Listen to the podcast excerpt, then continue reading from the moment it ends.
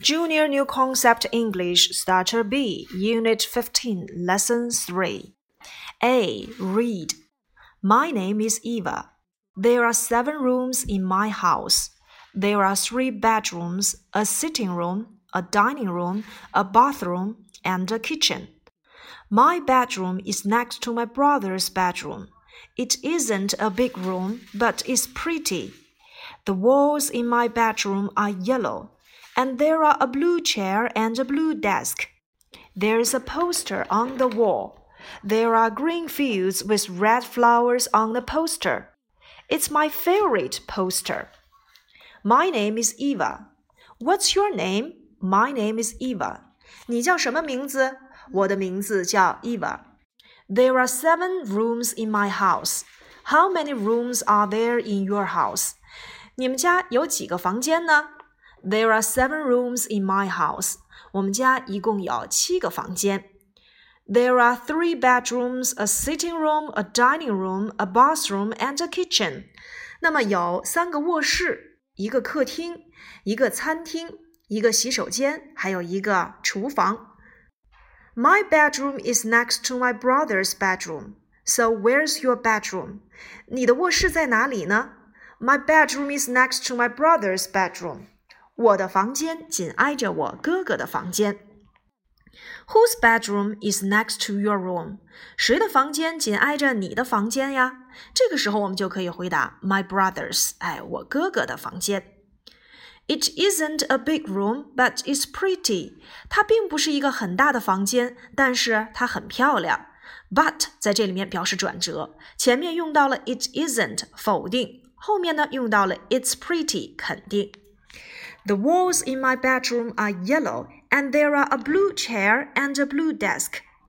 我的卧室里面的墙是黄颜色的，所以就颜色进行提问，我们可以问 What color are the walls in your bedroom？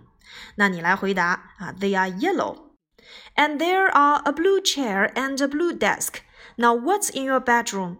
你的卧室里都有什么呢？我们看到了 there be 句式，There are a blue chair and a blue desk。有一把蓝色的椅子和一张蓝色的桌子。There's a poster on the wall。那 what's on the wall？有什么在墙上呢？有一幅海报。 There are green fields with red flowers on the poster。那我们可以看到这幅画面上有绿色的田野，田野里面有红色的花。那么我们看到 with 表示的是伴随啊。那么绿色的田野里长有红色的花。It's my favorite poster。那是我最喜爱的海报。 整个第三单元呢，我们又看到了啊，继续使用了 there be 句式。那么描述某地有某物，我们就可以使用 there be 加上名词，再去接啊地点。这个时候接地点的时候呢，我们可以用啊方位介词。我们所学过的方位介词都有哪些？on、under、in、in front of、behind、next to 等等。那么我们来看一看 B 部分啊，根据 A 部分的问题，我们来作答。Who's that in the room？房间里有谁呀？回答：Eva。How many rooms are there in Eva's house？在伊娃家里有多少个房间？Seven。Now whose bedroom is next to Eva's bedroom？谁的房间紧挨着伊娃的房间？很明显，Eva's brothers 是伊娃的哥哥的房间。Now what's in Eva's bedroom？伊娃的卧室里有什么呢 ？a bed, a chair, and a desk. 有床、椅子，还有桌子。Now, what color are the walls in Eva's bedroom? 那么，Eva 的呃房间里的这个墙是什么颜色的呢？那我们来回答啊，yellow 是黄色的。最后一个问题。Where is Eva's favorite poster?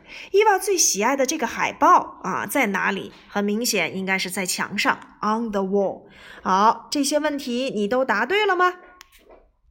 接下来呢，我们来看 C 部分啊。The room is little，我们可以用人称代词啊来去给它替换。The room is little. It's a little room. The walls are yellow. They are yellow walls。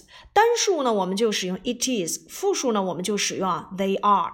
好，接下来看第三个，The room is pretty。It is pretty. The desk is blue. It is blue. The fields are green. They are green. Number six. The flowers are red. They are red.